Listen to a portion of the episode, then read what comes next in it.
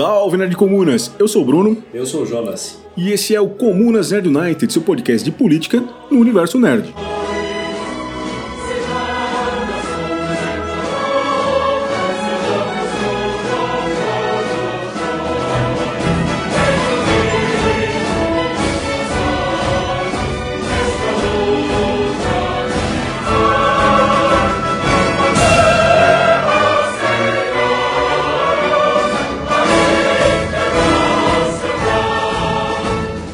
Isso, gente. Estamos aqui para mais um episódio do Comunas Nerd United. Você tá bem, Jonas? Tô, tô bem, mano. E você? De boa, de boa. Acabando. Alguém trabalha em dezembro ou é.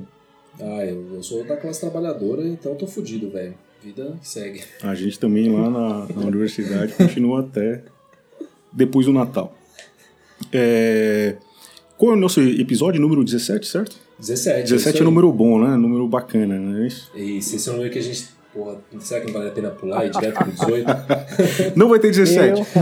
Eu, eu acho que a gente deveria fazer aqui, nesse momento, uma reunião, né, numa mesa de centralismo democrático para inverter a questão da ordem e mudar a nume- a numeração desse dia, né, dessa, desse podcast. Então a gente pode né, decidir isso por un- unanimidade, estando todos como estão. Virou o número. Esse é o episódio 71.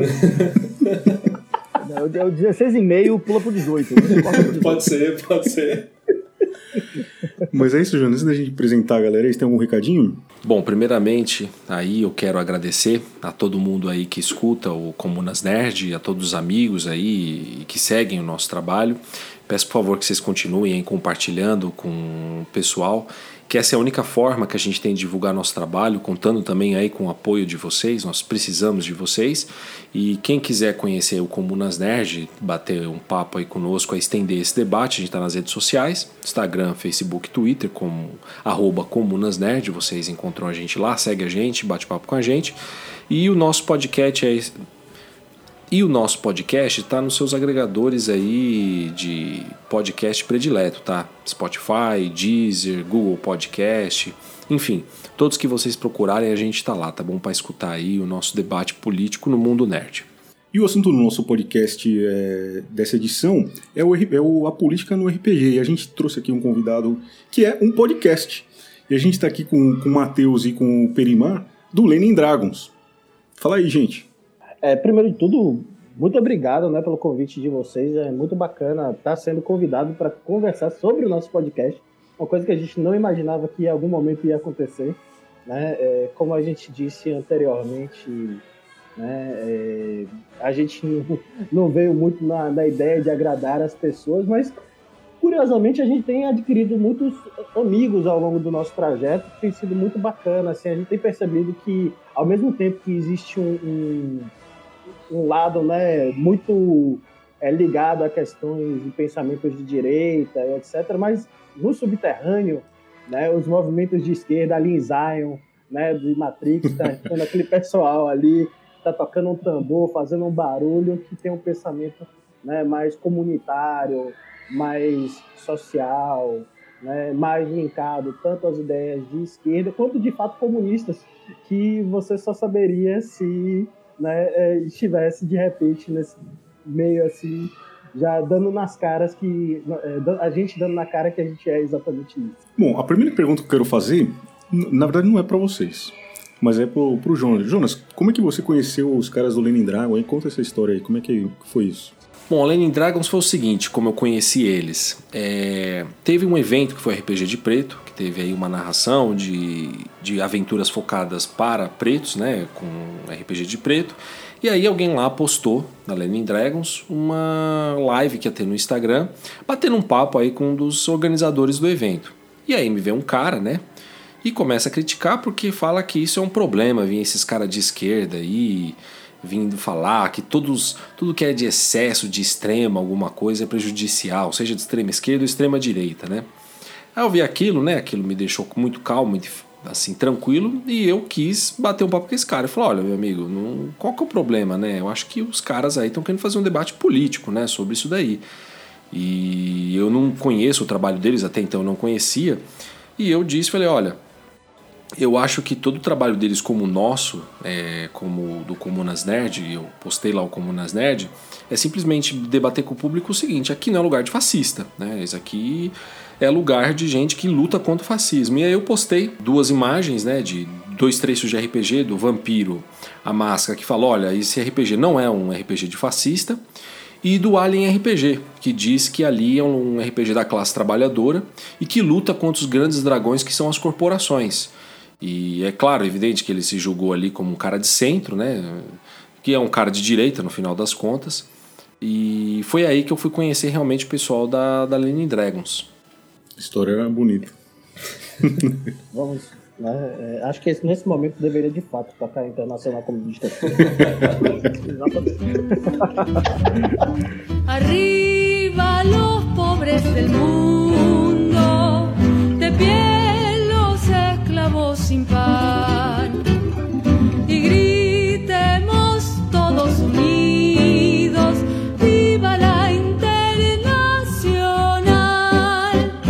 Porque agora, declaradamente, somos comunistas. Somos, claro.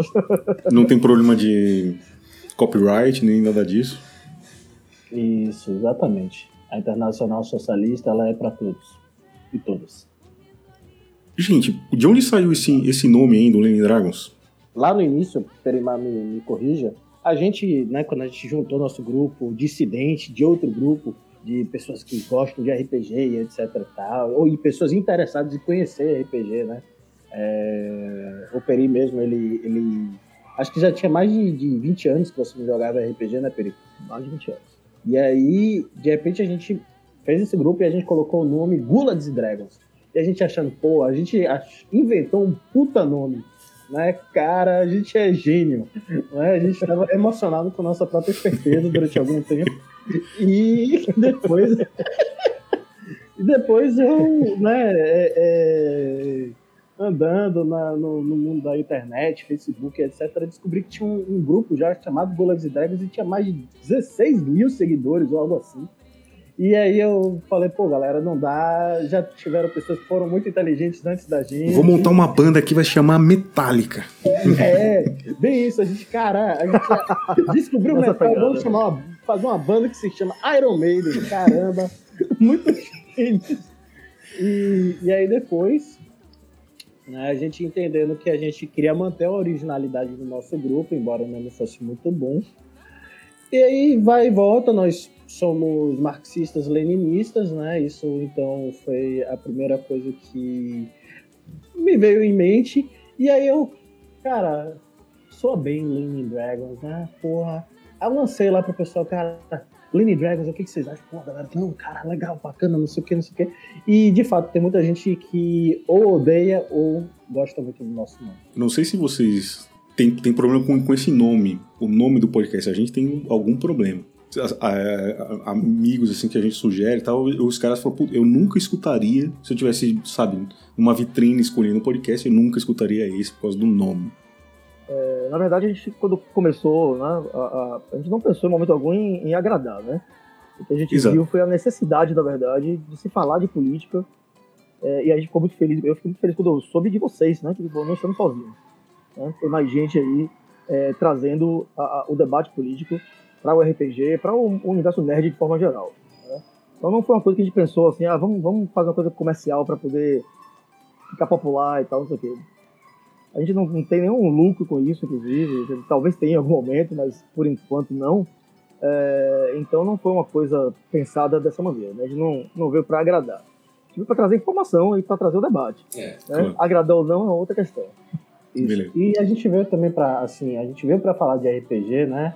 É, de um modo que a gente tem tem as nossas influências e também, como nesse ponto que Perimar disse, né, a gente não veio para agradar. Se você não consegue passar da primeira parte, que é o nome, então nem amizade com você a gente quer. Tá no lugar errado. Você é lugar errado. Vocês são de onde, gente? Somos de Salvador. Ah. Como o Matheus falou aí, né, a gente tinha um grupo maior, de, né, falando sobre questões nerd de forma geral e tal. E em algum momento o pessoal, ano passado, durante né, o início ali da, da pandemia, resolveu que, pô, vamos fazer outro grupo aqui, isso aqui, com uma galera que a gente vai jogar RPG. E eu tinha jogado, cara, eu, eu, eu tinha 14, 15, né? E foi assim, negócio de um ano e pronto. E nunca mais tive contato com RPG, né? E tem esses caras aí que os caras que, que, que, que tem 35 anos de idade jogam a 50, né? Eu tenho uma experiência assim gigantesca, né? Matheus, Rick, os caras são enciclopé- enciclopédias, assim, né? Da, da- das regras de RPG, dos personagens. Todo mundo monta personagem e acaba consultando os caras aí, né? Porque tem essa coisa. E eu resolvi embarcar, porque, enfim, tava todo mundo isolado ali mesmo e tal.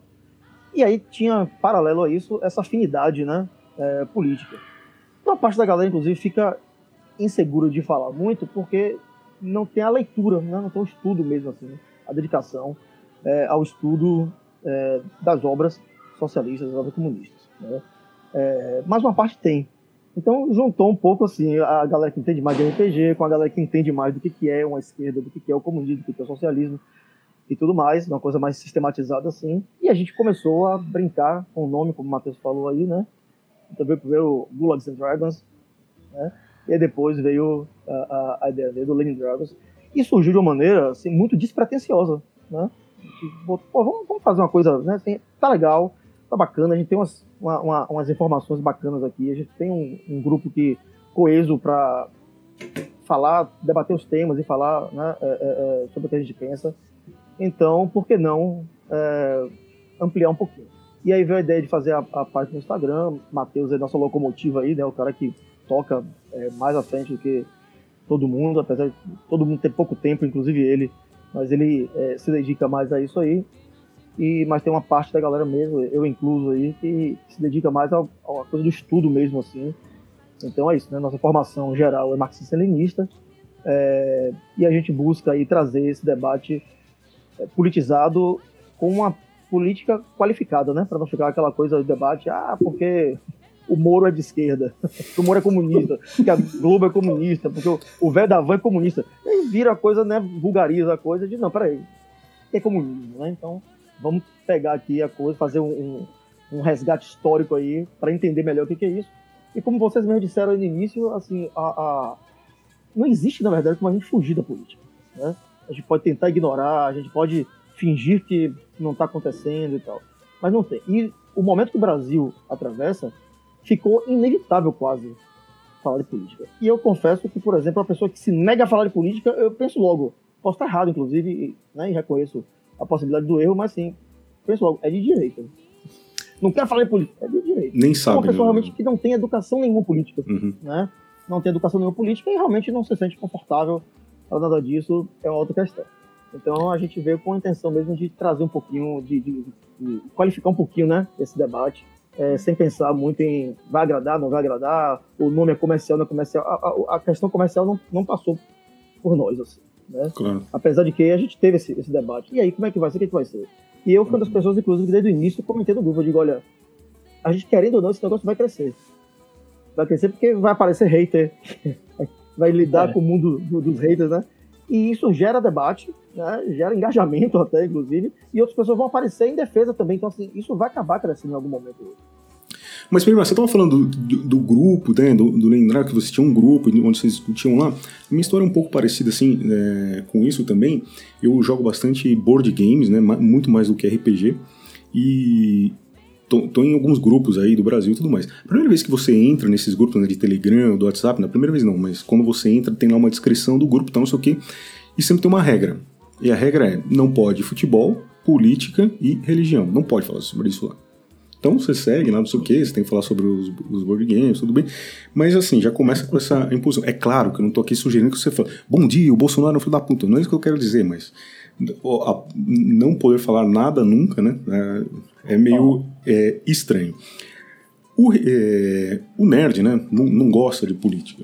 É claro que talvez o lugar ideal não seja esses grupos, nada disso, mas é, por que, que essa regra existe? Porque o pessoal não, não, não gosta de falar, né? O nerd ele se julga né, a política, né? Se a gente for trazer isso para o RPG, que é o tema do nosso programa, né? O RPG é o quê? É um jogo cooperativo, onde a gente vai se reunir aqui para contar uma história, e o que eu fizer, né? O que o meu jogador fizer, meu personagem fizer, vai afetar a vida do outro personagem. O que ele fizer vai afetar a vida do outro e tudo mais. Então, as nossas ações definem é, o, o fim do jogo, né? O, como o andamento do jogo. Não? O, não consigo enxergar nada mais político do que isso, né? A gente vai mudando as possibilidades do final à medida que a gente vai jogando e tudo mais. Então não, não tem como dizer que não existe política, por exemplo, dentro do RPG, né? E a mesma coisa, a gente pode fazer dar aqui trocentos exemplos, né? Como dizer que não tem política nos quadrinhos, como no, X-Men, por exemplo, né? É, no V de Vingança, né? Aí a gente pode puxar aqui também muitos outros exemplos. né? Mas o nerd ele não gosta de falar sobre isso. E por quê? O, o, o, o nerd no passado, né, co- como eu, né, era o cara estranho, era o cara esquisito, que era meio de campo, sofria é, no meio de canto, né, sofria o bullying e tudo mais. Aí hoje esse cara cresceu e esse cara destila esses preconceitos né, de todos os tipos possíveis, todos os gêneros. Esse cara que diz que ele, é, política não, não, não, não se discute ou, ou não gosta de política, né. Esse é o, é o cara que diz que estão estragando seus personagens, seus heróis, né, seus personagens de infância, os filmes. Né? O RPG, quando comecei a jogar, eu tinha 14 anos, hoje eu tenho 38, era muito mal visto. Né? Ele era até dentro da própria escola, que, onde eu comecei a, a, a jogar, né? que é onde a gente começou no nosso grupo. Então era coisa do demônio, né? e por aí vai.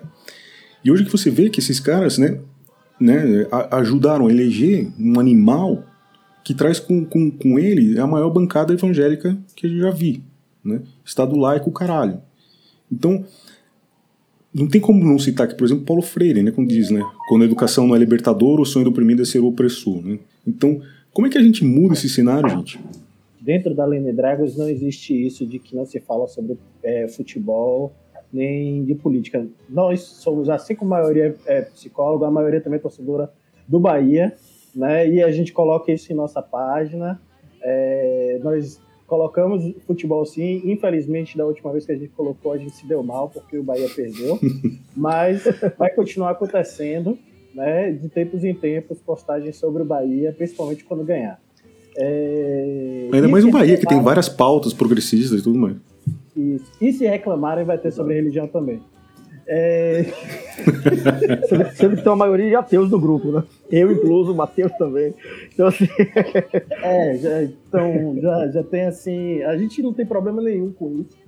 E na verdade, assim, é, acreditamos que existe um problema que é anterior ao RPG, né? E a comunidade nerd é, na questão de leitura. Né? O sujeito, é, por exemplo, a gente vive num país em que o principal jornal, ou pelo menos o que foi o principal jornal do país, ele tem como premissa que ele é feito de uma forma mastigada para um trabalhador cansado né, não precisar emitir, é, é, não ter um, um senso crítico. Né? Isso é a base do Jornal Nacional. Ele tá ali te dando uma coisa mastigadinha, tal, com cara bonitinho, com cara engravatado para dizer que ele é sério, né? Te dizendo que você deve pensar em como é o Brasil, como deveria ser. Então, assim, é, o trabalhador, e aí eu tô falando do cidadão médio brasileiro, que é aquele cara que tá ali oito horas por dia em, uma, em algum emprego que paga mal e que ele é maltratado, né, de diversas formas, ele não tem tempo nem material construído para se aprofundar naquilo que ele tem acesso. E isso vai do mais padrão, assim, vou colocar até no, quesito religioso, né? A maioria do, do, do, dos religiosos, eles não leem a Bíblia, eles precisam de outra pessoa que leiam para eles, né? Que é o pastor, o padre, enfim, ou qualquer referência religiosa à frente deles. Isso se repassa em um grande aspecto da sociedade, né? Inclusive na comunidade nerd, que de uma forma ela pode até ler, mas ela não entende o que lê. Então, é, um, é um, uma coisa que antecede, na minha visão, pelo menos acho que o Perimali pode complementar com muitas outras ideias, mas para mim eu vejo muito dessa forma, que o problema ele se dá, né, pelo menos em casos do Brasil, antes da comunidade nerd. A comunidade nerd é um reflexo do que já veio antes. Bom, eu primeiro endosso aí, né, que o Matheus falou, eu acho que é bem por aí mesmo. E assim, é, é um efeito que não é só no Brasil, não é só no mundo nerd, né, assim, é mundial. Que é uma questão de a população, de forma geral, não tem educação política. Tá? Não é só falar de política, é ter educação política. Entender. Principalmente o brasileiro. Então, por né? exemplo, as pessoas. Exato. As pessoas têm uma, uma, uma, dificuldade imensa, por exemplo, com a questão semântica. As pessoas não sabem o que é direita e esquerda, não sabem o que é progressista e conservador, não sabem o que é comunista, socialista, não sabem o que é neoliberal, capitalista. As pessoas não conseguem compreender o que são esses termos. Isso é perigoso. É perigoso por quê? Porque durante muito tempo, né, e- ainda hoje segue assim, a maior parte da mídia, que é burguesa no mundo, ela trabalha com interesses que são de manter a população, a classe trabalhadora, alienada né, em relação a esse tipo de informação. Então, o debate raso para a mídia burguesa, que atende aos interesses da burguesia, é maravilhoso. Né? É, aí você, trazendo para o nosso universo aqui, né, você pega um, um- um- o mundo nerd, vamos pegar aqui o o- o D&D, né? Aí você chega lá, pô, vamos jogar aqui, vamos montar uma mesa aqui, uma sessão e vou montar um personagem. Aí você vai olhar os personagens, tem lá uma diversidade enorme. Você pode ser meio orc, você pode ser halfling, você pode ser anão, você pode ser meio elfo, pode ser elfo, pode ser tiefling. Tem uma série de, de, de, de possibilidades, né? Quando você vai até para a leitura, e olha que a- a- o, o trabalho do livro do jogador, do livro do mestre, não é uma coisa talvez intencionalmente voltada para a política. Mas é tão difícil fugir da política, né? Até o tempo que você usou apolítico, as pessoas que política, é impossível ser apolítico. Você pode ser apartidário, né? Você pode não, não, pode não gostar da politicagem e tal, mas é, o animal político, né? Uma coisa que estava lá desde os, os gregos antigos, já dizia, Aristóteles já disse, não, o homem é um animal político. Então, é, a gente não tem como, como fugir disso completamente. E aí não fugir, é, fingir que foge disso, mas ao mesmo tempo estar lidando com isso numa, numa mesa, é você fechar os olhos né, para uma situação que pode estar sendo manipulada de uma, de uma maneira negativa. Né? A manipulação em si já é negativa, mas sim, pra, ainda para um lado que, que piora a situação. Então, e aí, como é que a gente muda isso? A gente muda isso mostrando que o debate é necessário. Mostrando que, assim, quando alguém diz para você, não, não se, essa coisa da, do, da descrição do grupo, né? Que não pode discutir religião, política e futebol. O futebol eu até entendo, porque o futebol é uma coisa baseada em paixão. E o futebol, eu torcer pro Bahia, você torcer pro Cruzeiro, pro Santos, pro Flamengo, pro Manchester United, né? É, ou seja lá que time for, é, isso não, não, não interfere na minha vida o time que você torce, não interfere na sua que eu torço. Mas se você é de uma, de uma, de uma, de uma linha religiosa que se fecha num grupo institucionalizado e que diz que quem está fora desse grupo está errado, você está mexendo com sociedade, você está mexendo com política. E quando você fala diretamente da política partidária, aí sim, você está falando diretamente das coisas que in- interferem na população. Então, essas duas coisas, essas duas linhas, a política e a religião, elas não só podem, como devem ou deveriam ser discutidas amplamente na sociedade. né? É por não discutir isso que a gente tem uma série de desvios, de pontos fora da curva aí, que são as pessoas entendendo de maneira completamente equivocada, inclusive aquilo que elas acham que defendem. Né? Então, às vezes, elas não sabem nem o que estão defendendo. Como o Matheus falou aí, ela ah, acredita na Bíblia, assim, mas você já leu a Bíblia? Eu, que sou ateu, por exemplo, já li duas vezes. Aquela Bíblia gostosa de duas mil páginas, né? Eu peguei, eu parei para ler, eu fiz uma leitura sistemática. Eu não li para criticar, eu não li para adorar, eu li para entender.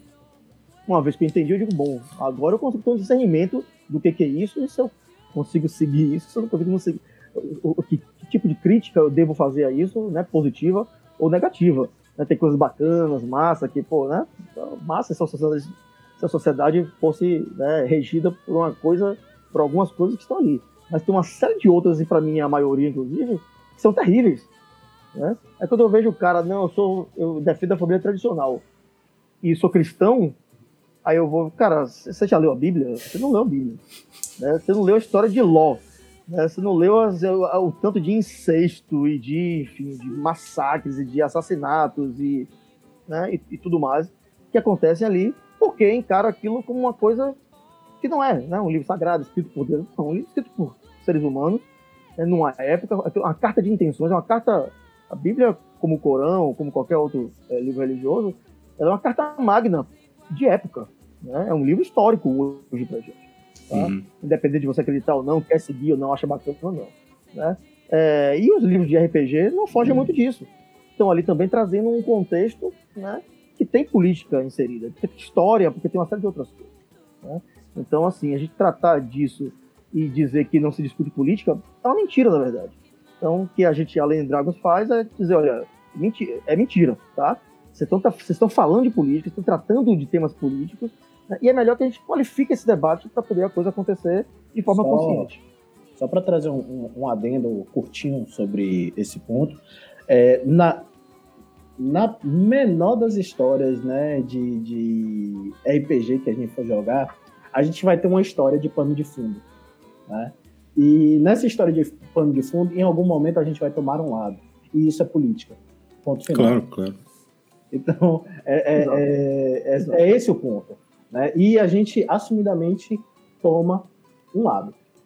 Né? Desde o início, tanto, fora da RPG quanto dentro. Nosso lado é esse. né? É, vamos tirar tesouro do dragão banqueiro. Vamos expropriar o tesouro do Dragão Banqueiro, né? Expropri isso, expropriar o tesouro do dragão ban- banqueiro.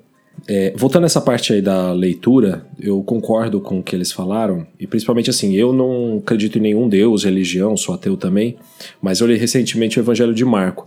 E o Evangelho de Marco, ele mostra um lado de Jesus Cristo que se você for ler a história, o legal é que a Bíblia que eu li, ela tem alguns notas de rodapé com explicações pro significado que tem lá naquele histórico no momento. E Jesus Cristo, naquele momento, assim, ele, ele briga é, de frente contra ah, os, os grandes poderosos que estavam no, no poder, né? Ele, ele chega a ponto até de rejeitar, não rejeitar, mas ele não vê sua família de sangue como membro da, como único membro importante para ele, mas a toda a comunidade faz parte do, do grupo dele. E ele briga isso, tem até aquela cena famosa que ele tem os cobradores de impostos, que ele quebra tudo. E eu tava debatendo e falei assim: olha, pra mim Jesus Cristo é um cara radical. Ele não, não tem muita conversa com ele, não, cara. E aí teve um religioso que falou: não, Jesus Cristo era um reformista. Eu falei: olha, eu não, eu não vi em nenhum momento assim na passagem. Eu perguntei pra ele: você leu é, o Evangelho de Marco? Aí o cara ficou. não respondeu, né? Eu falei assim: ó, porque se você tivesse lido, você ia ver que em nenhum momento ele não quer reformar nada. Em nenhum momento ele tá debatendo. Ele não, chega, ele não chama a burguesia e fala assim: olha, vamos conversar aqui pra gente ver como é que a gente pode deixar umas coisas mais equilibradas. Muito pelo contrário. Né, ele tem um, ele tem atitudes assim, ele, ele vai na praxis, ele é radical dentro daquela fábula dele. E a galera realmente não lê. Só, só queria po- pontuar um- uma coisinha ainda sobre. Né? Primeiro, fazer um pequeno comentário sobre esse camarada que o, o Jonas citou. Eu acho, eu tenho uma leve impressão que ele deve ter visto uma, uma imagem de Jesus com nove dedos. Só acho. Né? Na borra de café. Isso na borra de café, assim, né? E aí ele não, é reformista. E, e, e um, um outro ponto, é, eu, eu, na minha criação, né, eu, eu fui, minha, minha família, ela é, quer dizer, minha mãe principalmente, meu pai não tá pra isso, mas minha mãe, ela é, é, teve uma formação católica, acho que eu deveria ter tido também, uma- deveria ter uma formação católica, assim eu fiz catequese e, né, claro, isso deu muito errado, e depois, quando. Mas e não lia a Bíblia na minha formação de catequese, eu li quando eu fui me formar na minha graduação, porque eu fiz um- uma tese de conclusão de curso que era o símbolo do diabo na música heavy metal. Então eu, como parte do conteúdo, era a Bíblia, né? Eu eu tinha que citar a Bíblia para ter algum conhecimento, pensamento.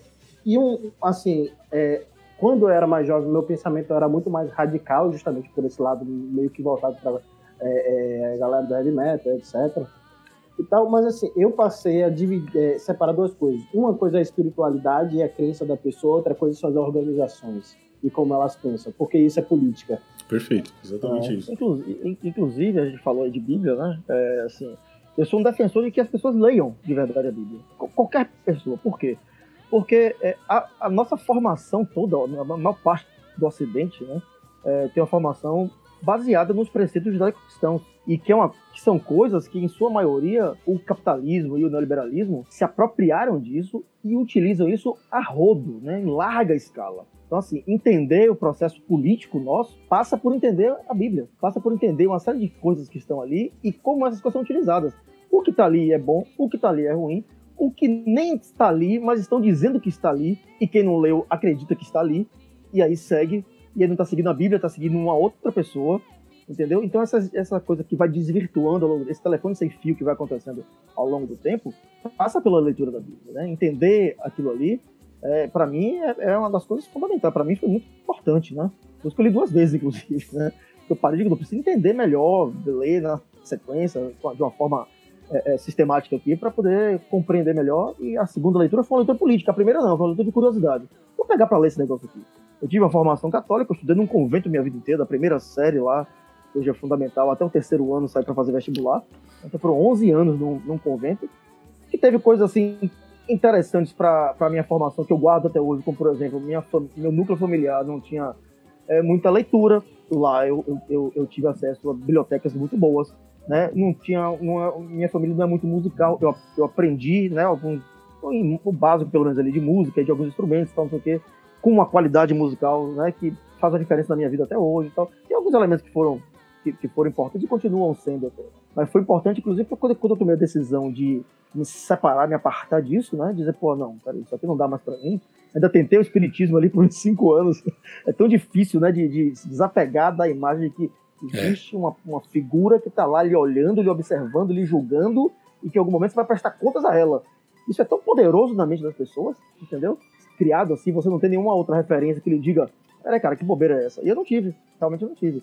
Meu processo de chegar ao ateísmo foi muito pessoal. Foi uma caminhada pessoal ali, de eu comigo mesmo, né? Pegada samurai ali, e peraí, vamos ver o caminho, como é que é e tal, tal, tal. E as perguntas vinham, a curiosidade vinha, e aí uma hora eu digo, não dá mais.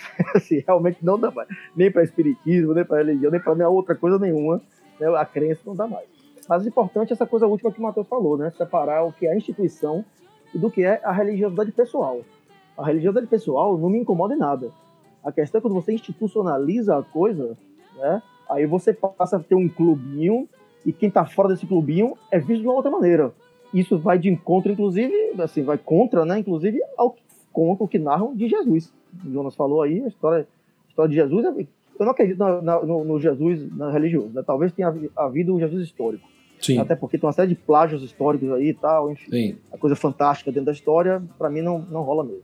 Mas vamos supor que o cara existiu. Era um cara que, ao seu tempo ali, ele se contrapôs ao sistema que estava posto. Ele se contrapôs. Ele não- realmente não tem nenhuma, nenhuma cena bíblica onde ele parou para negociar. Ele não, ele não dialogava com a burguesia. É, Né? A, a lida dele era com a população e com a população mais oprimida. Então, assim, era uma, era uma pegada que era um, um protótipo do comunismo, né? E aí vai arrepiar muita gente por aí, mas é, é- é- na É. prática é isso mesmo. É. né? O que ele montou ali com os apóstolos era, era o prelúdio de uma, de, uma, de uma comuna. Eram pessoas que viviam ali contra o sistema, contra a opressão, contra o imposto, contra isso, contra aquilo inclusive muitas vezes contra os rabinos, que eram da religião a qual ele pertencia, que era o judaísmo. Entendeu? Ele ia lá, então. A mesma Bíblia que fala do Jesus que dá a outra face quando apanhou em uma, né? Também diz que ele, em certo momento, disse: Eu vim para trazer a espada e não a palavra. Quer dizer, né? Então, assim, também estava ali a, a, a- resistência, a resistência, inclusive, de uma maneira, por que não, violenta. sim. É, você falou que era é muito difícil, né? Essa parte de, de se tornar o ateu, né? Porque não tinha nenhuma referência, se, se desvencilhar de um, de um cara que tá te olhando, não é? Comigo também foi uma coisa meio com, ligada ao futebol, assim. Quando a gente torcia, né? Rezava pro time ganhar, né? Uma final importante, aí o, o time do cara também rezava. E por que, que o meu ia ganhar porque eu rezei e o do cara não, né? E eu fiz essa, essa pergunta quando eu era bem novo, assim. E aí E, e- E furou. Então, Bruno, isso é interessante, porque eu já tive algumas discussões assim do, do- no âmbito religioso, né? E as pessoas me diziam, por exemplo, que é, é porque assim, eu- aqui na Bahia a gente tem a, a, a- a cultura de matriz africana aqui muito forte, né? Uhum. E tem o candomblé, que é a principal religião, não a única, mas a principal religião. Inclusive, E aí, eu sou, eu sou um defensor da expressão do candomblé. Aí o pessoal diz, ah, você, tá- você não é ateu, você é candomblessista. Eu digo, não, também não sou. Mas a expressão cultural de um povo é importante e tal. E Claro. aí o pessoal tenta demonizar, como fizeram desde a época do, né, da escravidão, da escravatura até hoje, tentam demonizar a coisa. E uma das coisas que diz assim, não, mas, mas não, é uma- é coisa que não é do bem. Eu digo, por que não é do bem? Não, porque tem um trabalho que o fulaninho fez lá, né, que foi pra conseguir uma coisa e prejudicar outra pessoa. Eu digo, mas vem cá, quando você reza pro seu filho passar no vestibular, não tá fazendo, tá achando que Deus vai dar uma vaga a ele e vai tirar de outra pessoa? Ou tá achando que Deus vai multiplicar as vagas como, como Jesus multiplicou pão e, e- é, é, pão, pão e, e peixe? Nossa. Entendeu? Imagina a cara Sim, dessa pessoa na hora. E a pessoa fica olhando assim sem entender nada. Eu digo, não, pensa um pouquinho, né? É, é qualificar E- o debate, em qualquer âmbito. Mas só uma coisa. é, sobre futebol, eu sou totalmente a favor do misticismo. Totalmente. Inclusive, uma das coisas que eu mais gosto é o fato de que o estádio da Fonte Nova fica do lado de um.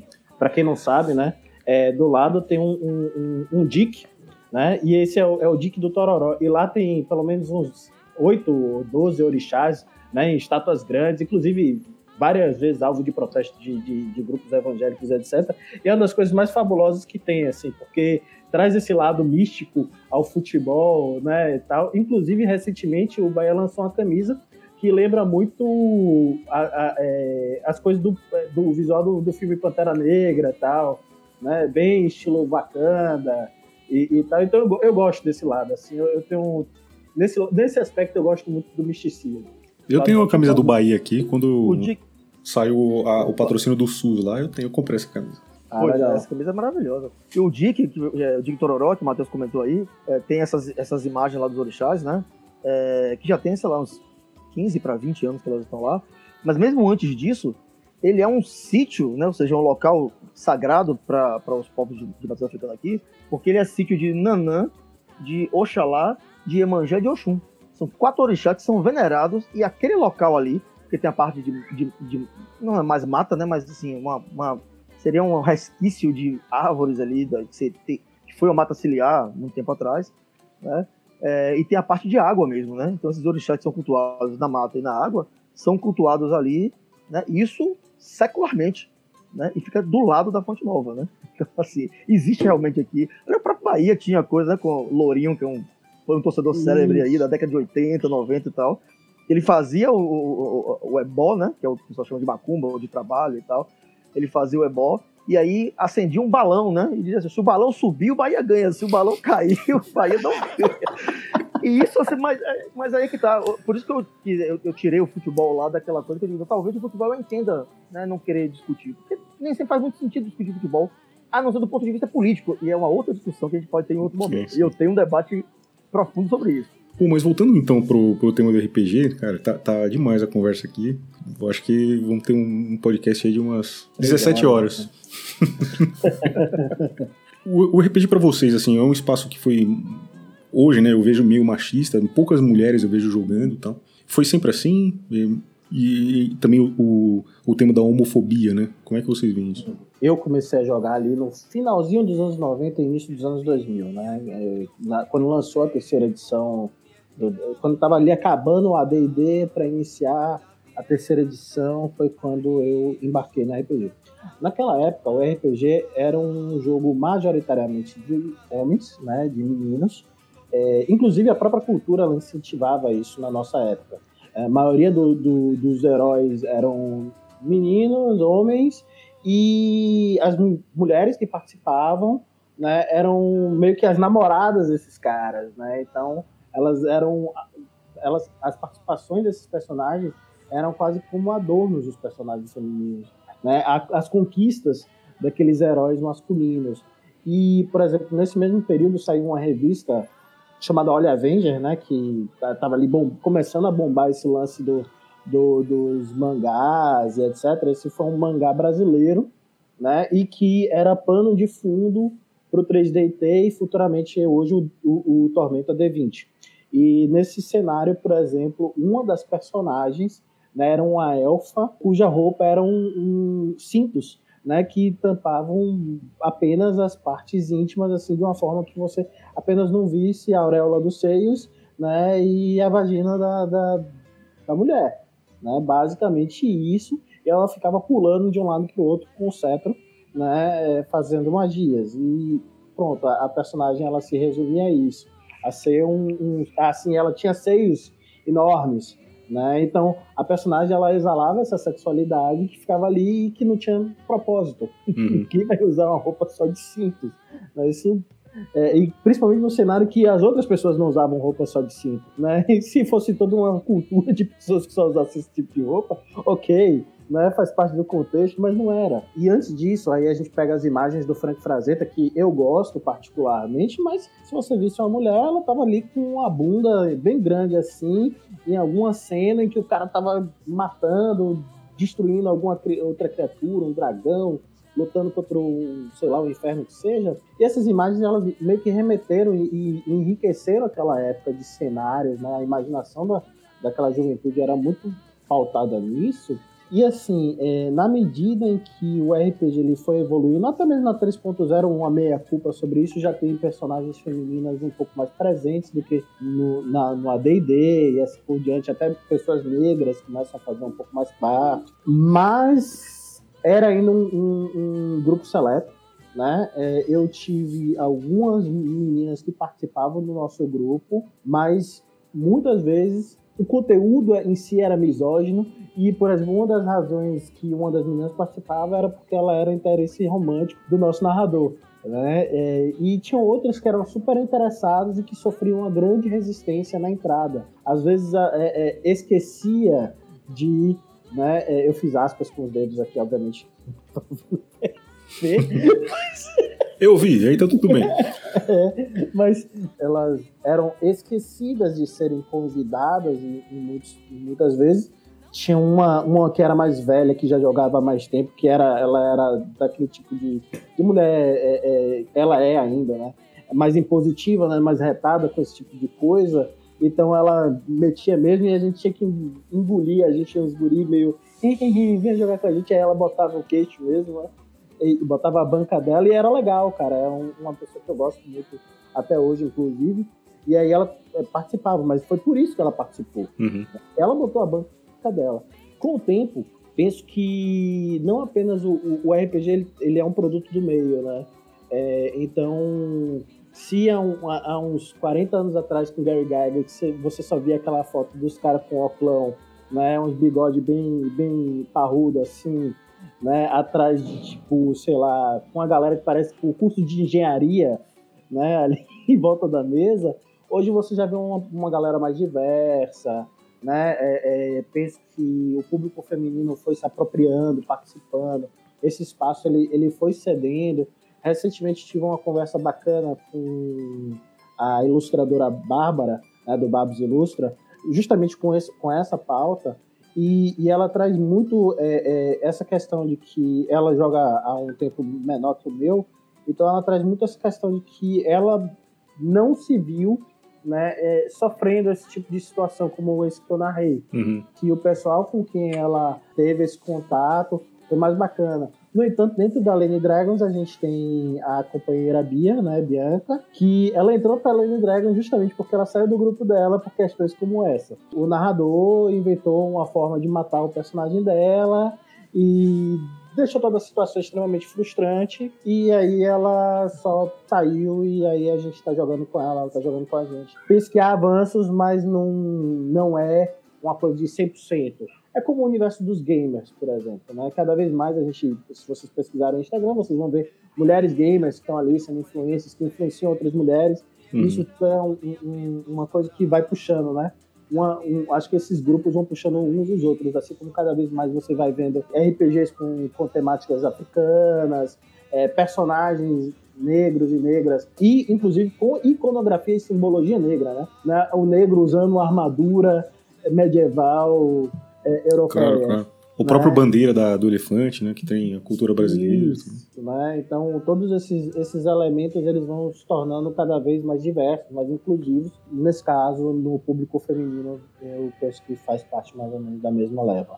Então, é, uma das coisas que o Matheus falou, eu acho que é o crucial para responder essa pergunta, que assim, o RPG, assim como toda e qualquer outra atividade humana, é um, é um, um retrato daquele recorte histórico que é o tempo que a gente vive.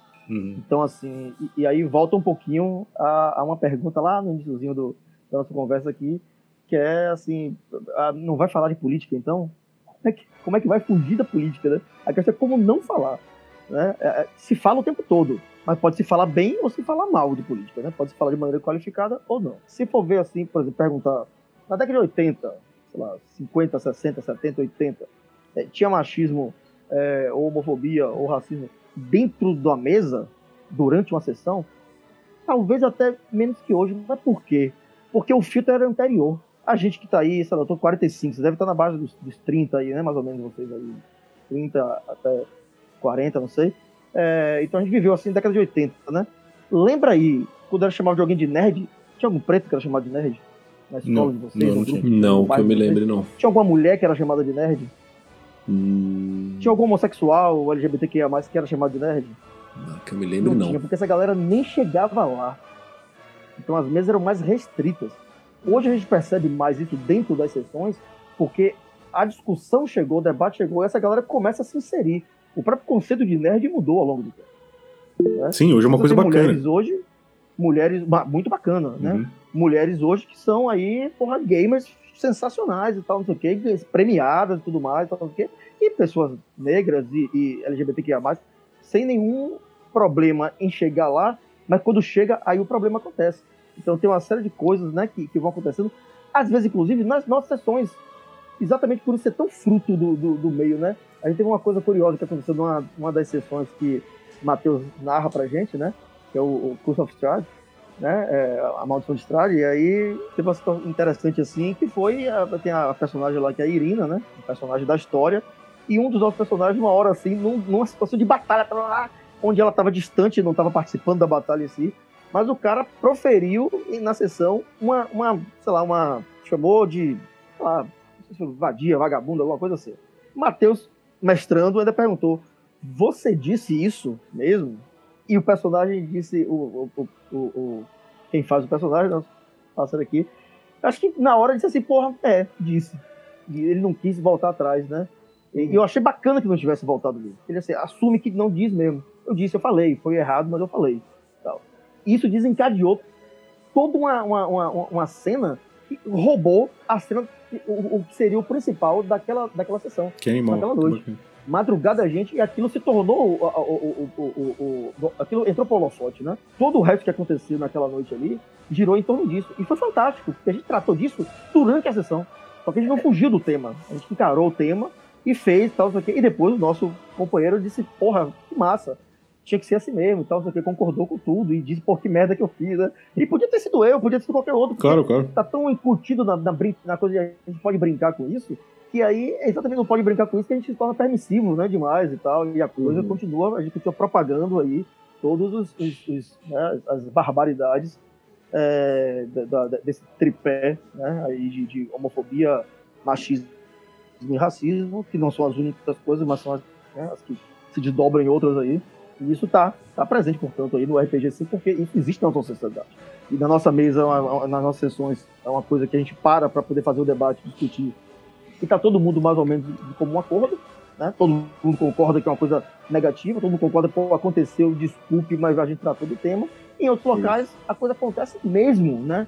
Assim, outro dia a gente tava falando, conversando com alguém, e o cara disse, não, eu tava numa sessão, não sei o que lá, e uma personagem foi estuprada durante a sessão.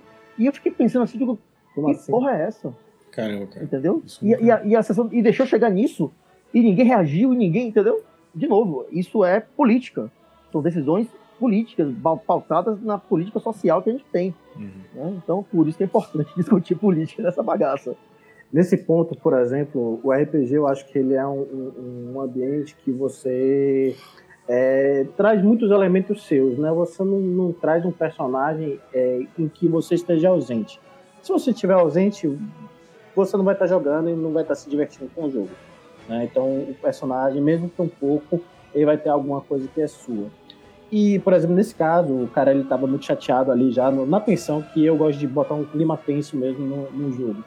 E, e um, um outro. Eu, e eu faço algumas coisas que já são meio que de, de provocação para que o pessoal lide com política né, dentro do cenário. Ainda Então, mais por essa exemplo, aventura aí, bastante interessante. É, e, e, por exemplo, nessa aventura a gente modificou algumas coisas. Uhum. A personagem Irina, que é.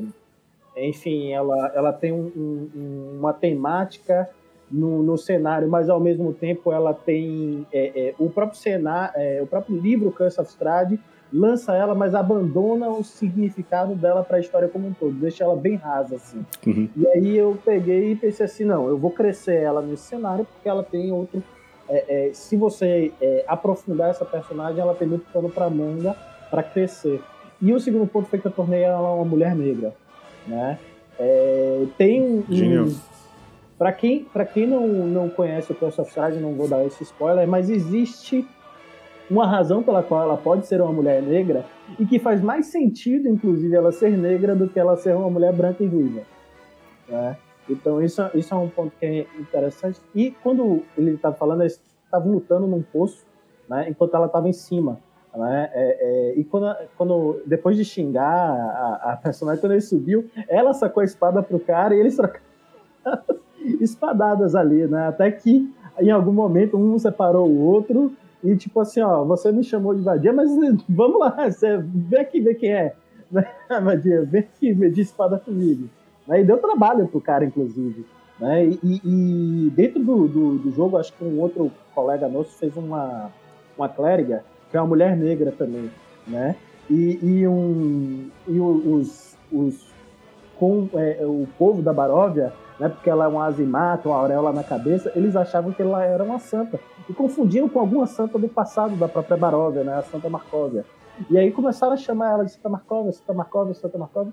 Em um dado momento eles invadiram a casa né, de um burgomestre e lá só estava o cozinheiro. E botaram ela para convencer o cozinheiro de qualquer coisa que eles quisessem. e aí nessa situação, né, ele já viu, pô, Santa Marcova, Santa Marcova. E aí, um dado momento de reflexão, ele pensou, poxa, eu achei que você era branca. E o pessoal da mesa, porque isso é uma coisa que é muito comum, né? Na, na, se a gente pensar, por exemplo, é, é, a gente é, que é baiano é, e de Salvador, nossa cidade ela é 70%, 80% negra. Né? Eu sou negro, mas a gente raramente vê essa manifestação, por exemplo, da religiosidade, principalmente dentro do catolicismo, de, de pessoas negras, né? Anjos negros, é, ou, ou, ou, mesmo santos negros, e assim por diante. Então, assim, é, eu trouxe esse elemento e isso trouxe também uma comoção, assim, do tipo... Genial, Matheus. O, o pessoal ficou assim, porra, esse cara é um filho da puta. Você, é, eu, eu também tive uma, uma cena parecida com essa, um preconceito meu mesmo, quando assisti aquele, aquela série Cidades Invisíveis, que, que a sereia é negra. Quando eu vi aquilo, eu falei, não, é óbvio, é óbvio. E eu nunca ia imaginar a sereia negra. Nunca ia, isso não ia passar pela minha cabeça. De tanto que essas coisas estão enraizadas e tudo mais. Isso. Então, assim, é, dá para você lançar política. Acho que tem um outro elemento. Tinha um, um, o único ferreiro da Vila da Baróvia. Ele era um cara que ele era racista, porque, assim, eu coloco os barovianos como uma população xenófoba, porque tem medo do estrangeiro, que toda vez que o estrangeiro chega dá problema né? Obviamente. Uhum. E, e, em um dado momento, ele, eles tiveram que lidar com o único ferreiro da cidade, eles tinham que consertar as armas deles. E o único ferreiro da cidade, ele era avesso a tudo que não era humano. Então eles tiveram que lidar com essa coisa de que, né, acho que o próprio Perimar, ele, ele joga com, com meio elfo, com druida meio elfo. Então eles tiveram que lidar e negociar com esse tipo de gente dentro desse tipo de cenário. Né? E assim, para muitas pessoas, ah, isso é uma coisa que não existe, não sei o quê. Cara, eu vivo isso sendo um, um, uma pessoa, um negro na Bahia.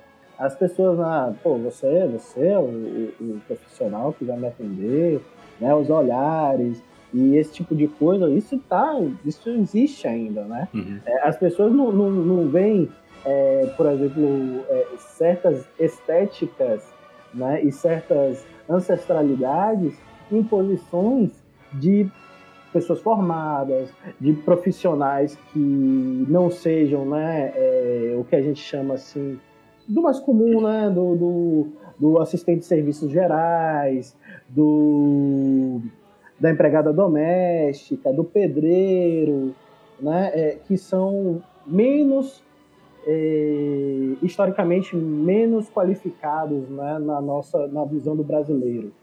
Então, profissionais não acadêmicos, né? É, profissionais não acadêmicos e assim por diante. Colocar essas coisas no, no, no, jogo, elas são possíveis e elas tornam o jogo muito interessante. Eu gosto disso.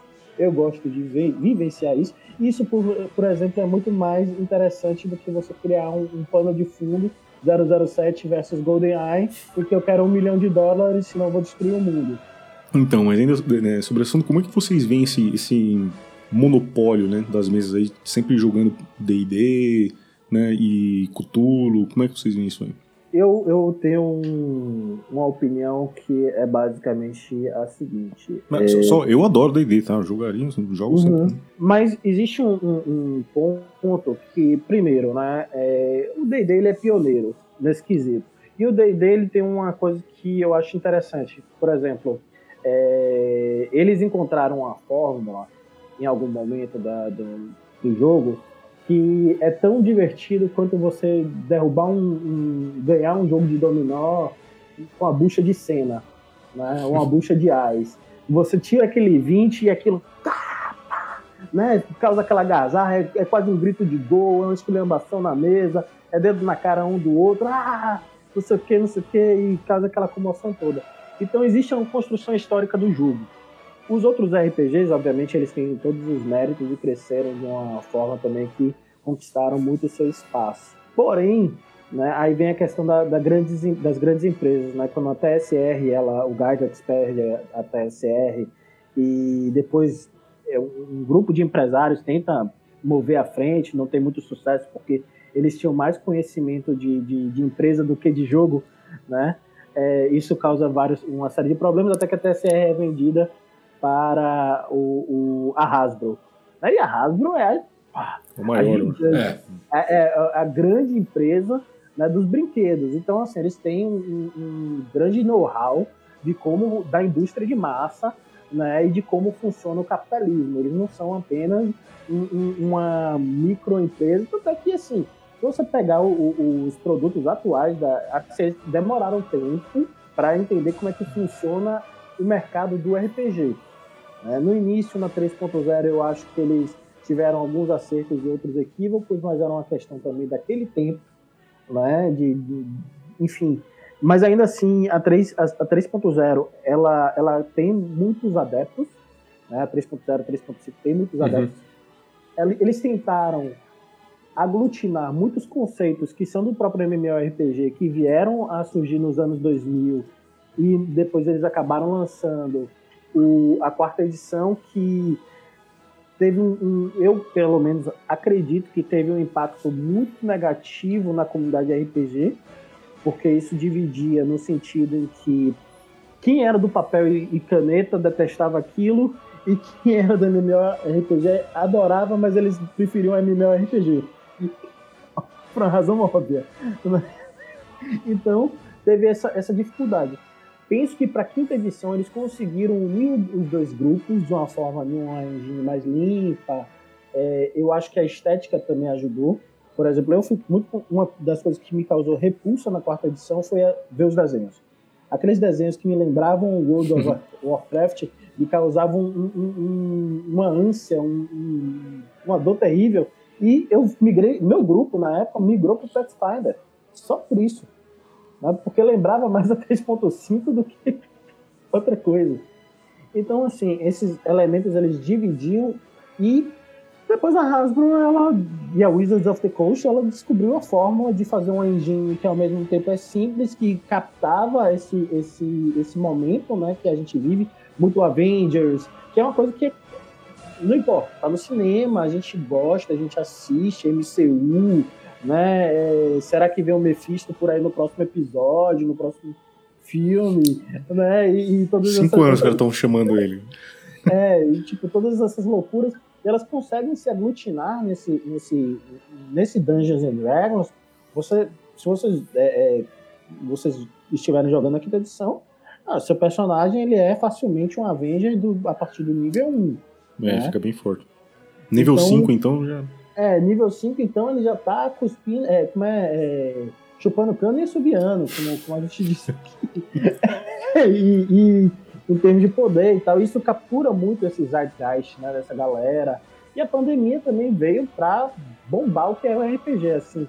Penso que, que nesse caso, assim, de fato, né, diferente da maconha que para as drogas não é a porta de entrada para as outras drogas, mas o D&D é de fato a porta de entrada para os outros universos de, de RPG.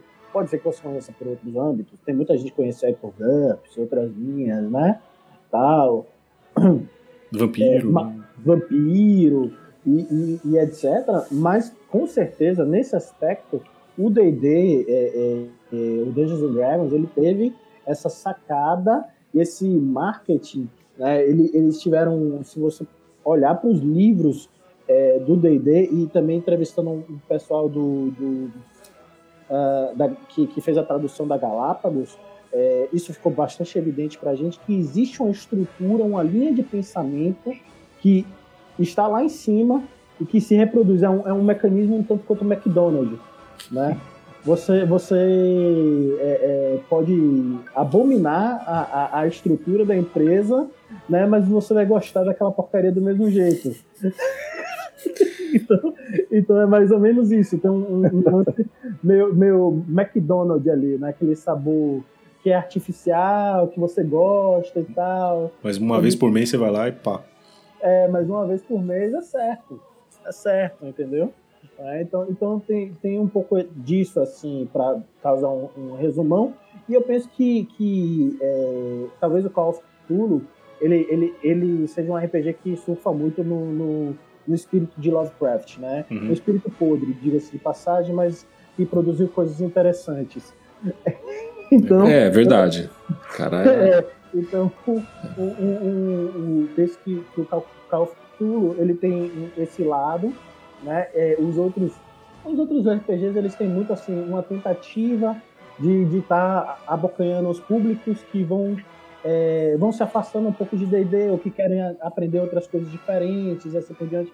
Eu, por exemplo, depois de, de desse lance da Lane Dragons, etc., cada vez mais me afasto do D&D e me interesso mais pelos OSRs, pelos é, jogos é, indie, é, esse é um, esse é um tema para mim que eu acho ele importante, ele é muito caro. Eu não mestro D&D, mas minha porta de entrada foi D&D ainda aquele da caixa do Dragão Vermelho, ainda na época da Grow ainda. Foi quando eu comecei a jogar. Mas eu não posso negar que ele foi minha porta de entrada. E eu sinto uma dificuldade muito grande de você, quando você vai num. Não para os amigos próximos, né? Os amigos próximos você fala assim: ó, oh, gente, eu vou aqui mestrar um sistema que eu inventei. Os amigos estão lá, né? Falar, ah, vamos aí, né? Vamos ver o que esse cara aí inventou. Mas o. Até, por exemplo, um cara que deu entrevista aí no podcast de vocês, do, do RPG do Sigmata, né? Ensinar o Mata Fascista, eu entrei no, no da campanha para poder ter esse RPG que tá chegando ano que vem mas é uma dificuldade muito grande para você lutar com as, com, com, as mesas. Eu falo, por exemplo, como D&D e Vampiro, por exemplo, né? Semana que vem vai ter um evento nerd aqui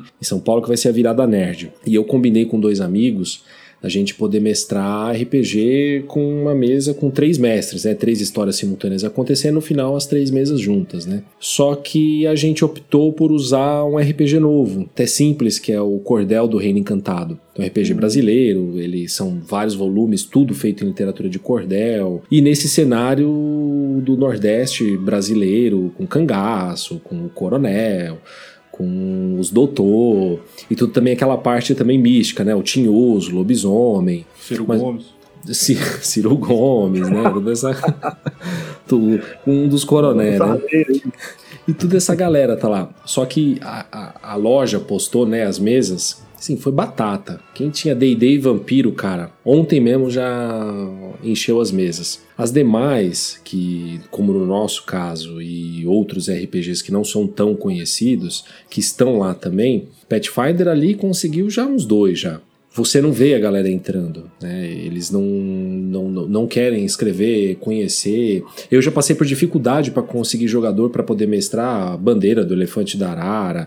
Eu já e eu, e eu terminei de ler Alien, um RPG, eu tô para querer mestrar, mas eu já vi evento que o cara queria mestrar Alien e ninguém se, se interessou. É, e, mas eu acho que isso em toda a cultura pop, o monopólio que tem de, um, de uma empresa, de uma marca, ela acontece. No, isso pode acontecer no, no, no mundo cultural de livro, música, entretenimento, card game, como é que você vai brigar com Magic, né? Deve ter tanta coisa boa por aí. Quando a gente conhece, é uma coisa que aparece que é o, é o Keyforge, mas como é que você vai querer levar uma coisa nova com o Magic tem? Eu gosto de Magic. É muito difícil de você brigar com isso daí. Mas mesmo assim eu tento na, nadar contra a maré para poder ir por esses outros caminhos, né? De, do RPG outros sistemas que a galera possa conhecer. Eu sou um apaixonado, assim, de assim, meu RPG predileto que me tocou meu coração e minha alma foi o Sétimo Mar. Eu adoro o escritor, o, o John Wick. Eu acho que ele tem um debate assim é super político o próprio RPG dele, o Sétimo Mar, eu considero um RPG extremamente político, principalmente por uma questão de identidade. Você abre o livro, é, tem homem se beijando com homem, mulher com mulher se beijando. Acho que falta só um pouquinho de uma questão de mais de negros na, nos desenhos deles lá do livro. Isso é uma falta que tem. Mas já vi umas entrevistas dele, dele questionando e falando: porra, os caras matam orc como se fosse uma questão racial, né? Tem um, existe assim, tudo bem, orc não existe, mas é, tem um, uma coisa assim, o cara entra numa mesa e ele fala, eu preciso exterminar orcs, né? Tanto é que ele escreve um RPG bem alternativo, eu não tentei procurar ele, mas eu não achei, mas que você joga com orcs que sofrem toda a opressão dos seres humanos e essas tribos tentam viver é, dessa destruição que os seres humanos fazem por uma questão racista mesmo, né? No RPG que tem. E é um RPG maravilhoso, eu queria encontrar para poder jogar. Mas mesmo o Sétimo Mar também é, é difícil de você achar uma galera, né? E assim, eu tento nadar contra a maré. Quando chegar o Sigmata, eu tô até vendo que eu vou passar. Eu vou querer mestrar. Vai ser ali uma Já dificuldade. Tem já tem jogadores. Já tem jogadores, já. Legal. Então a gente vai matar fascista, então. Bom, pessoal, é, vou fazer uma pergunta aqui para vocês aqui. A gente também aí já, já arrumando aí para os encerramentos. A pergunta que eu queria fazer para vocês é o seguinte, que entender a visão de vocês aí. É, é uma pergunta meio que dupla. Como é que vocês enxergam hoje o, os RPGs dentro do nosso país, do Brasil? Principalmente, eu, acho que eu queria focar um pouco mais nas obras nacionais, né? E, e o papel desses RPGs na educação né, com a importância que tem, se vocês enxergam que isso dá para ser utilizado como ferramenta de educação, é, seja como vocês entenderem que isso pode ser usado para educação para explicar uma fórmula de física, eu não sei, um conceito bi biológico ou psicológico, ou até mesmo uma, um debate histórico, político, o que for. É, bom, em relação a, a, a, a utilizar o RPG para educação, na verdade isso já é, já acontece, né? Inclusive, acho que, não sei se o Matheus sabe aí, mas um, um, outro camarada nosso que não faz parte do nosso grupo da Dragons, que é o Monta, né?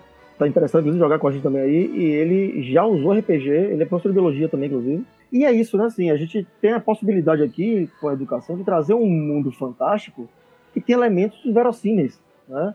É, o, se vocês pegarem aí para ler direitinho o, o modo carrasco, por exemplo, que o Matheus está propondo aí, é tornar coisa dentro dessa, dessa coisa da ilusão, da, das lendas e tal, não sei o quê, tornar o mais verossímil possível, assim, né? mais próximo da realidade. Esse tom de realidade é que torna a coisa ainda mais interessante, porque dá uma emoção, assim, é como se realmente a gente estivesse participando daquilo, não é como se estivesse jogando videogame que é o personagem que está lá. É a gente fazendo a diferença com o RPG é exatamente essa, né? E você trazer o, o contexto, trazer isso para o contexto educacional, eu acho fundamental. Isso é um dos objetivos da Lei Dragon. Né? A gente trazer, quando a gente traz o debate político para dentro é, do, do, mundo nerd, do mundo do RPG, e mais especificamente para as sessões que a gente tem, tem feito aí, é, isso é educação política. Né? Então, assim, é, é atrai um público maior. Né? A gente tem um modelo de educação no, no Brasil hoje, boa parte do mundo, mas vamos falar de Brasil, né? Modelo de educação que, na minha opinião, como educador, é falido, é, é natimorto, né? ele é falido de sempre, ele não educa de verdade. Tá? Quando a gente vê alguém hoje combatendo Paulo Freire, eu digo, como assim combater Paulo Freire? É bizarro, ah, porque né? o Brasil e Paulo Freire não deu certo. Eu digo, não, o Brasil não deu certo porque o Brasil nunca aplicou Paulo Freire. É. Quem aplicou Paulo Freire foi a Alemanha, foi a Suécia, é a maior escola pública dos Estados Unidos, a melhor escola pública dos Estados Unidos é, é freiriana, né? É na Itália, é, desses lugares é que isso foi aplicado. Aqui não. Né? Até na China tem, tem método Paulo Freire lá sendo aplicado a rodo. Aqui nunca foi. Se tivesse sido, a gente não tava como está hoje. Entendeu? Uhum. Com esse discurso raso, com as pessoas totalmente manipuladas, né? Jogado, um joguete meio de lado para o outro, né? É, caindo aí numa, numa, propaganda. Se você pega, se a gente pegar hoje, gente, ó, a, a, o modelo de propaganda é, antipetista e antilulista é um resumo histórico do que foi, em uma escala diferente, né, mas do que foi, é, e continua sendo, inclusive, a propaganda anticomunista e anti-stalinista. Sim. A imagem do comunismo e a imagem de Stalin, e assim, quando, quando alguém me pergunta, por exemplo, sobre o Lula aqui, né? Ah, mas você tem crítica no governo PT? Tenho, mas não são as críticas que vocês estão fazendo. São outras críticas. As que vocês estão fazendo são nulas ou, ou rasas, ou, entendeu? Que, é. que não é o que interessa de fato para a melhoria do, do, da, da classe trabalhadora do, do, nosso país. Entendeu? As críticas não são essas. Né? As críticas são outras. Stalin teve, teve erro? Teve, mas não são esses ilusórios históricos que estão colocados aí porque é a história do neoliberalismo, que o neoliberalismo conta pra gente. Que é irônico, né? Na escola a gente aprende, assim, razoavelmente sobre esse, esse período, principalmente é, um pouco pré-Segunda Guerra Mundial, até pós-Segunda Guerra Mundial na, na Rússia, né? Que a gente geralmente aprende na escola é da Revolução e de repente tem um puta salto até terminar na, no- na queda do Muro de Berlim, né? E é irônico porque a gente tem um período histórico que a, a própria Constituição da União Soviética ela está escrito que ela não permite nenhuma espécie de racismo lá, né? Não estou dizendo que não poderia não haver, né? A gente também não permite na Constituição, mas acontece. E enquanto os Estados Unidos tem a lei Jim Crow, né? E Então, assim, um racismo legalizado. E isso não se debate, né? Isso é uma coisa do tipo assim, eu suponho para um preto, na época da lei Jim Crow, eu acho que devia ser muito mais difícil viver nos Estados Unidos do que na União Soviética. É, diga-se de O- o- o- passagem, o tempo- diga, é, diga-se de passagem, essa, essa Constituição, se não me engano, de 1936 da, da União Soviética, foi proposta 35. por Stalin. Né? Então, Já, é, é chamada de Constituição Stalinista. Né? É. enquanto o país da liberdade tinha a lei Jim Crow. É, O, o, o termo racismo, ele surge ali, salvo engano, lá pelo século XVI, né? É, e ele era utilizado amplamente, mas não de uma forma criminalizada. Então, na, na Constituição de 1935, né, foi a primeira Constituição soviética mesmo, né? É, e, e- e foi feita com a participação do próprio Stalin, inclusive, é a primeira vez na história da humanidade que o termo racismo aparece sendo criminalizado. Ou seja, racismo é crime. A gente lutou para conseguir isso há bem pouco tempo aqui no Brasil. é. Entendeu? Nos Estados Unidos você tem a Ku Klux Klan como um partido. E que não é considerado um grupo terrorista, mas os Panteras são. Pois é. Po- Pois é, pois é, entendeu? Então, assim, é, é- é de como conta a história. E voltando para a gente não perder o gancho da, da pergunta aqui, por que não utilizar o RPG que atinge um público interessante né, e interessado, que é um público que tem que ler, porque assim, gente, ninguém faz um personagem minimamente interessante sem você ler. Tem que parar para ler o livro, tem que pesquisar. É um trabalho de pesquisa. Construir um personagem é um trabalho de pesquisa. Né? O que, que meu personagem tem? Por que, que eu tenho um druida que é meio elfo? Por que, que ele tem vantagem de ser meio elfo? O que, que ele tem vantagem de ser um druida? O que, que ele pode utilizar dessa, dessa junção de duas coisas? Ou seja, qual é a profissão dele, qual é a raça dele? E, e alguém tá achando que isso não é política, entendeu? e alguém tá achando que isso não é política, né? Então, se eu tenho como colocar isso, né? E, e aí, isso extrapola não só para a política em si, né? Mas para qualquer outra disciplina. Eu posso falar de filosofia, eu posso falar de, de história muito, eu posso falar de geografia. Você citou aí o, o- o- esses RPGs agora que começa a falar. eles ocorrem em um cenário nacional. Uhum. Ele ocorre no Sudeste, ele ocorre no Nordeste, ele ocorre na, na Caatinga, ele ocorre no bioma brasileiro. Eu, como professor de biologia, eu deito e rolo dentro de de de um cenário desse aí. Um professor de história, que traz a história do cangaço, um professor de geografia, junto com a biologia e a história, para traçar um, um contexto que dá o tom sociológico de construção de, de nossa sociedade nesse, nesse pedaço de Brasil aqui, que tem peculiaridades que não são igual aos outros Brasis que a gente tem, né? O tamanho, a dimensão continental, continental que a gente tem. Pô, se a gente bota isso dentro de uma, de uma, de uma sessão, cara, isso dá um estudo pedagógico sensacional. Eu não só acho que pode, como deve, e deve muito assim, né, ser colocado dessa maneira. Então eu sou totalmente a favor aí de que a gente utilize o RPG como uma, mais uma ferramenta educacional, sim, para trazer política, sociologia, é, filosofia, é, é, matemática, né, uma série de, de, de, de coisas. A gente, você tem ideia, né? Eu comecei falando lá da, da- da falência do, do modelo de ensino que a gente tem aqui. É, a gente estuda matemática da maneira mais cruel e desinteressante possível.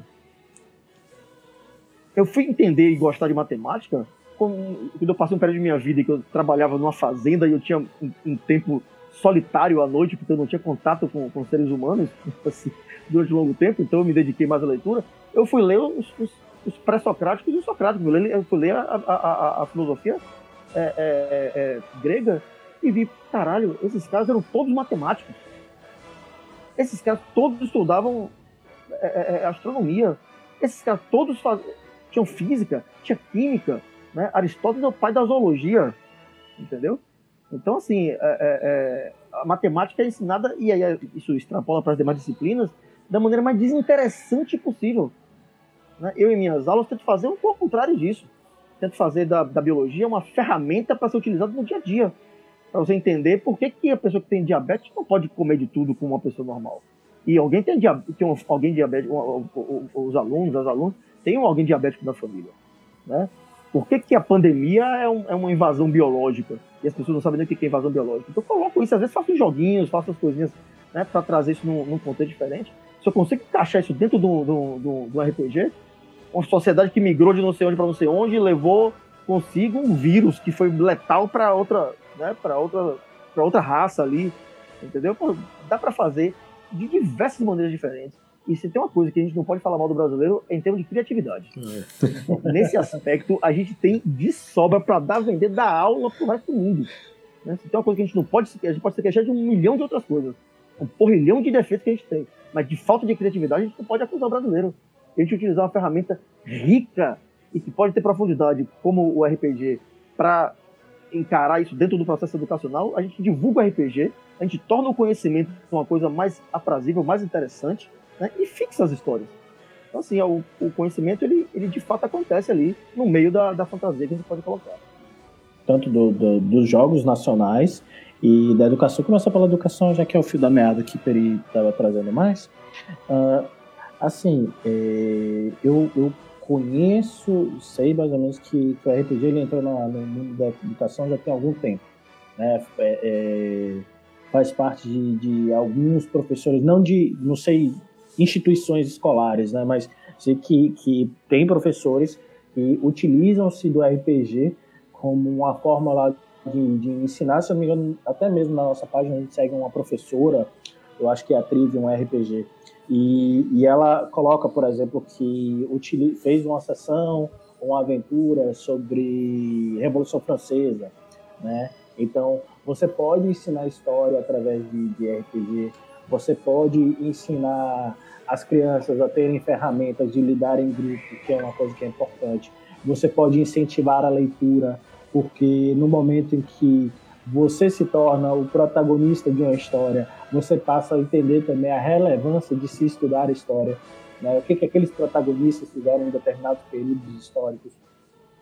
Você é, se interessa por arte, porque os RPGs, os livros de RPGs são cheios de, de, de arte. Eu, particularmente, uma das coisas que vai me fazer gostar ou não, a princípio, de um livro de RPG é a arte que ele transmite.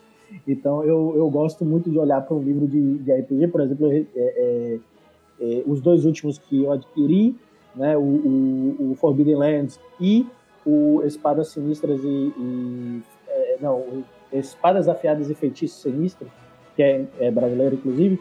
Um lembra muito aquelas enciclopédias de conhecimento antigos, tal, com desenhos bem preto e branco, tal, que evocam a- um- umas aventuras meio do passado assim.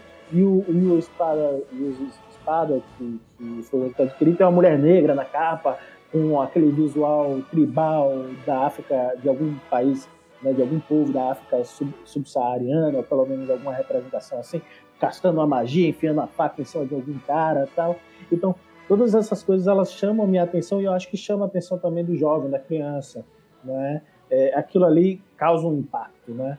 Então, quando você tem um impacto, é, os quadrinhos eles são famosos por isso. né? Pô, o quadrinho que tem um desenho bacana faz um, uma, a gurizada toda Faz, lê, né? faz. A, a pivetada toda lê aquela porra ali, porque se emociona, o cara lá tal, fazendo uma super aventura, a mulher fazendo um- um- alguma coisa fantástica e não sei o quê, se envolvendo com, com, com ações maravilhosas.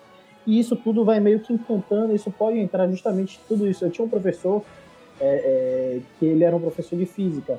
É, a gente, ele obviamente ele não tinha tanta liberdade para fazer isso durante o ano letivo, mas eu tive o azar e a sorte de ir para a prova final e depois ficar para a recuperação dele, né?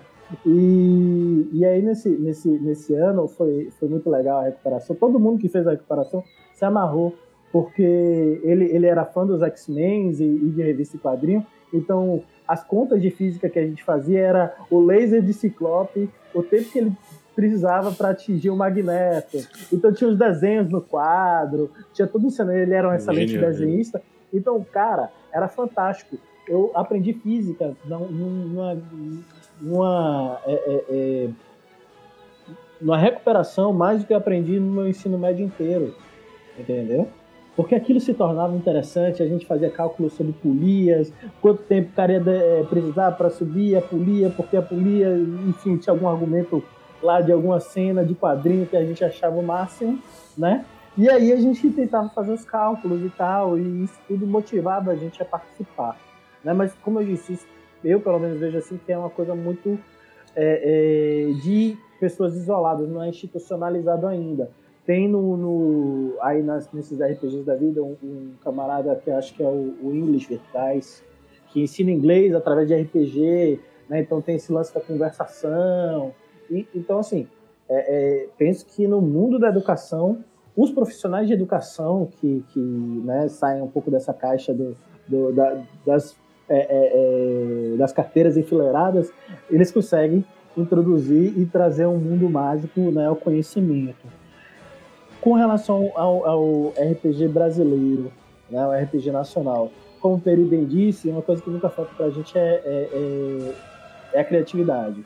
Né? Nós somos criativos, criativos até o talo. E se vocês vierem a Salvador, vocês vão saber que aqui é um núcleo de criatividade terrível. Você ligar a televisão mesmo, é, é, é, a gente se surpreende ainda quando a gente liga a televisão. pro bem e pro mal, inclusive. É, pro bem e pro mal, inclusive. pro bem e pro mal. Né? Eu, tive, eu, eu tô dizendo isso porque eu tive essa experiência hoje de manhã com minha esposa, a gente ligou a televisão e viu um, um cara num programa, tipo, é, tocando um pagode em que parte do, do, do, pagode ele imitava um mudinho, uma pessoa muda. Daí a gente ficava, é, tipo, what the fuck, né? Que porra é essa? E, então, e último sucesso da Bahia, cara. Acredite. Aí, enfim. Aí, né, é, a gente. É, tudo errado para dar certo. Né? É, Carnaval 2022, Bloco dos Mudinhos. E aí, cara, é, é, sei que no final das contas é, tem surgido vários é, RPGs né, muito interessantes. Com, tem esse a bandeira da arara e do elefante, que já traz um pouco desse, desse Brasil colonial, uma roupagem fantástica, que eu acho que é interessante. Tem o pessoal do Orbe de Libra, o pessoal não, que na verdade é de um é, é, a cria de um homem só, né? Os outros são as pessoas que estão ajudando ele a formar aquela ideia ali. Mas o Orbe de Libra, que é, já é um transportando para um outro universo, né? Mas elementos da cultura do Brasil e da América do Sul, então você vai ter lá o cangaço, vai ter é, é, os diversos biomas, né? É, é as lendas, as criaturas. Você vai estar tá vendo agora surgindo até mesmo para as expansões de é, é, cenários de apostos, como para jogos de RPG de apostos como o Dungeons and Dragons e, e, e por aí em diante. Você está vendo lá o, o Grimório Tropical, está vendo o, o pessoal que está fazendo é, é, criaturas do folclore brasileiro, alguma coisa assim também. Sim. Né? É, o Mojubá, que é um afrofuturismo baseado na experiência de um camarada lá do Rio de Janeiro.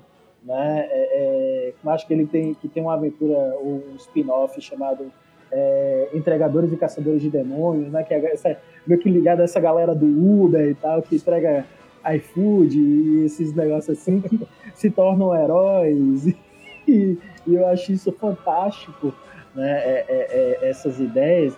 E penso assim, tem o próprio o, o Espadas, é, Espadas Afiadas e Feitiços Sinistros, que é do Diogo Old School, que é um criador é, brasileiro também. Ele foi recentemente ganhou esse prêmio, acho que do, do N, né? De melhor aventura, feito embora tenha sido para um, um, um RPG gringo, né? Que é o, o Old School Essentials. Pô, o cara é brasileiro, então a gente tem que também dar conta ao cara, né? E todas sim. essas pessoas que produzem. Ele participou, é, né, do podcast de vocês, não foi?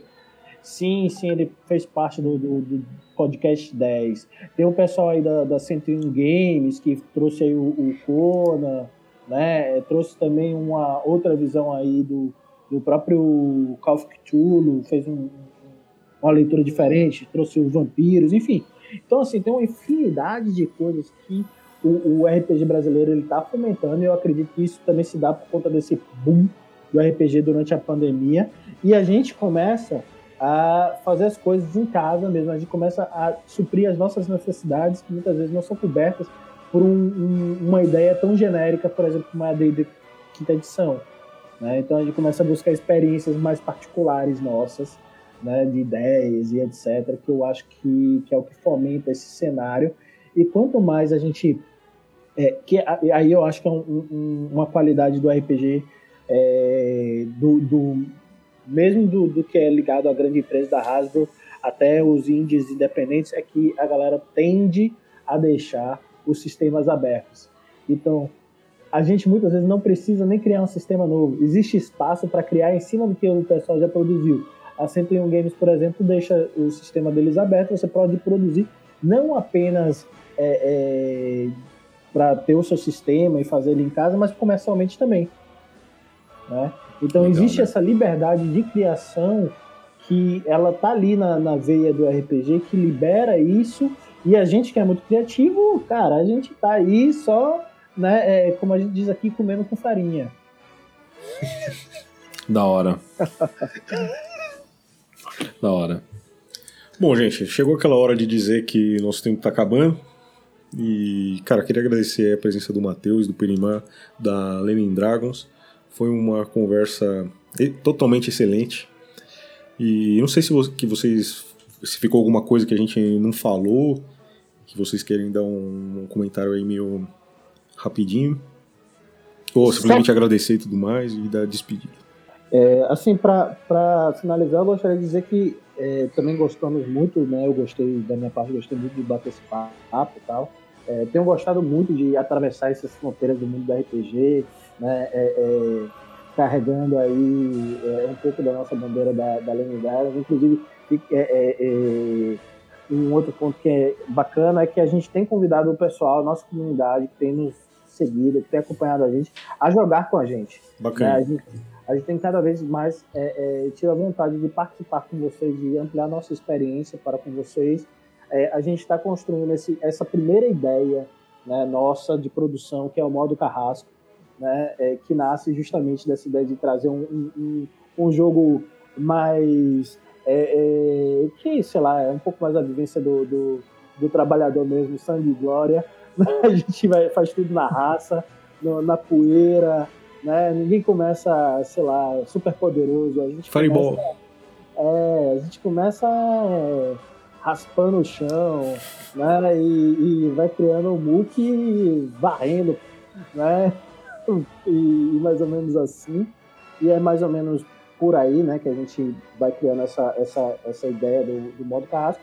E a gente gostaria muito que a comunidade participasse para jogar com a gente, experimentar, ver o que, que tem de bacana, trocar ideia, é, criticar, né? É, é, e a gente modelar para que a gente tenha um produto no, no futuro que agrade o máximo possível né, é, as pessoas que querem jogar o D&D de uma forma diferente e jogar outros jogos também. A gente é. não está é, fechado a isso não, a gente está é, super afim de, de, jogar Sigmata, estamos afim de jogar Espadas Afiadas e Feitiços Sinistros, estamos afim de jogar Forbidden Lands, Estamos afim de jogar RPG com todo mundo, né? De socializar RPG. Valeu? Maravilha. Bom, gente, é, queria agradecer. Eu tava, assim, primeiro eu fiquei muito feliz, né? Como eu comentei no início lá, em saber que tem, tem pelo menos mais um outro grupo, deve ter outros talvez ainda aí, mas que é, estejam também trabalhando o tema de trazer tipo, né? É gratificante porque a gente tem mesmo essa intenção né, deliberada. É, muito feliz com o convite de vocês, né? Acho que é a primeira vez que estou participando de um de um, de um. Aliás, a segunda, né? Não, é o outro um podcast que a gente tá. A gente começou a fazer podcast, mas aí a gente tá chamando as pessoas, a primeira vez que a gente está sendo chamado, pelo menos que eu estou participando, né? É, acho que o Matheus já ter participado de um, de um aí, não sei. É, e, e, e, esse especial, eu comentei com ele desde o início, quando ele, quando ele disse, não, o pessoal lá é, fez uma abordagem aí pra gente e tal, dá um, bater um papo. Eu, eu sinalizei algum interesse, eu digo, opa, tenho interesse, porque acho que é muito necessário, né? É, para vocês aí, ouvintes, que estão nesse momento aí é, apreciando esse, esse, esse podcast, sigam a Lane Dragons, né? venham ver os debates, venham propor debates para a gente também, tragam essa, essa, essa, qualquer viés, seja lá qual qual for que vocês tenham também para ser debatido né, é, junto com a gente, proponham é, temas para debate, a gente vai aceitar na medida do possível. Né, é, e é isso, né? Agradecer muito a vocês aí. Eu acho que esse papo é muito, muito bacana, bem edificante. Né? Eu sou um novo entusiasta do, do, do RPG, porque enfim, joguei no Tudo do Tempo lá, a fazer as contas aqui, tem 29 anos, né? Que eu joguei. Uhum. E aí voltei a jogar no ano passado, né? Então, assim, tem muita coisa que eu tô conhecendo agora mesmo. Assim, né? Muita eu, gente tem, tem vindo por causa da pandemia, né? Exato, é, foi o meu caso, né? Uhum. E porque, enfim, é, os caminhos para chegar a isso são vários. Né? Então a gente pode chegar na sala de aula porque um professor foi lá, uma professora foi lá e propôs. A gente pode chegar porque dentro de um tema, sei lá, de uma comunidade surgiu e, pô, vamos, vamos tratar isso aqui brincando, né? E a gente traz, traz a seriedade disso para dentro de um jogo que a gente pode. Né? Então, assim, usar isso como ferramenta educacional eu acho fantástico, né? Um dos pontos altos para mim da nossa discussão aqui. É... Enfim, sou um novo entusiasta aí e fico muito feliz, né? Que a gente comece a descobrir aí outros grupos é, que têm ideias parecidas e que combinam em alguns pontos aí com a gente, para que a gente consiga continuar trazendo esse, esse, esse debate, né? E apresentando uma coisa mais qualificada para quem é entusiasta também aí dos jogos de mesa, né? E do D&D. E principalmente que a gente não está falando sozinho, né? Isso é importante. Exato. É, a sensação foi ótima. Assim, foi exatamente isso, né? De opa, não estamos a sós, né? E fui ouvir o podcast de vocês, inclusive, ouvi outros. Eu vi uns três aí, achei um dos X-Men lá que eu achei bacana. E também não sou maior fã dos X-Men, não, mas acho que é importantíssimo discutir mesmo os temas. Então achei muito interessante nesse aspecto. E é isso. Estou de parabéns aí. Obrigado pelo convite. É, talvez em breve você seja convidado para vir lá conversar com a gente também. Com certeza. Bora. Jonas?